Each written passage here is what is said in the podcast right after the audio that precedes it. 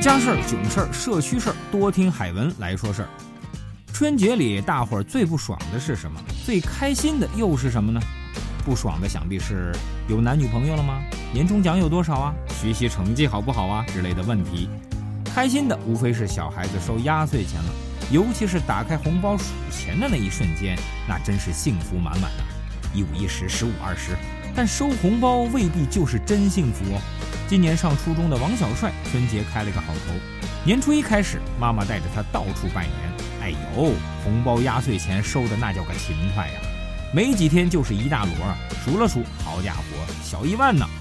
按照往年的惯例，这些钱都得上交妈妈那里，这叫缴费充公啊。可是今年王小帅突然有了自己的想法，妈，以往每年压岁钱都给了你，今年我不交啦。同学们都有苹果六，我也要买，我还要一台新电脑。小王妈一听，这是要造反的节奏啊！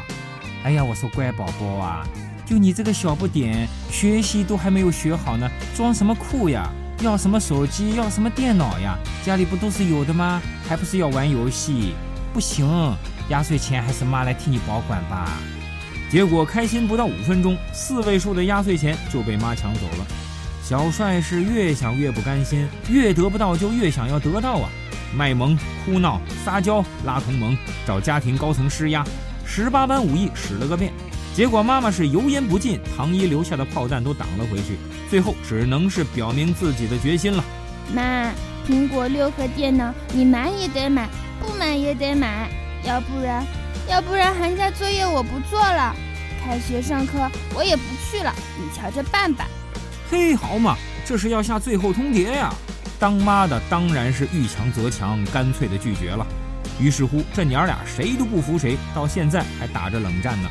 海文就在想啊，十一二岁正是半大小子拿大主意、屁孩要做主的时候，我们俗称的叛逆期，有点想法不奇怪。他们人生观、价值观、世界观正在树立正确三观的关键时期，正确的引导确实很重要。反观父母。我家一直听话的乖宝宝突然敢反抗了，一下子家长的权威受到了威胁，也是有落差。如果双方都退一步，孩子两个要求当中，家长适当的满足一项，是不是双方的物质与心理的需求都会得到满足呢？哎，清官难断家务事啊，海文也只有霍霍稀泥了。得了，海文说事今儿个就到这里，我们下期再见。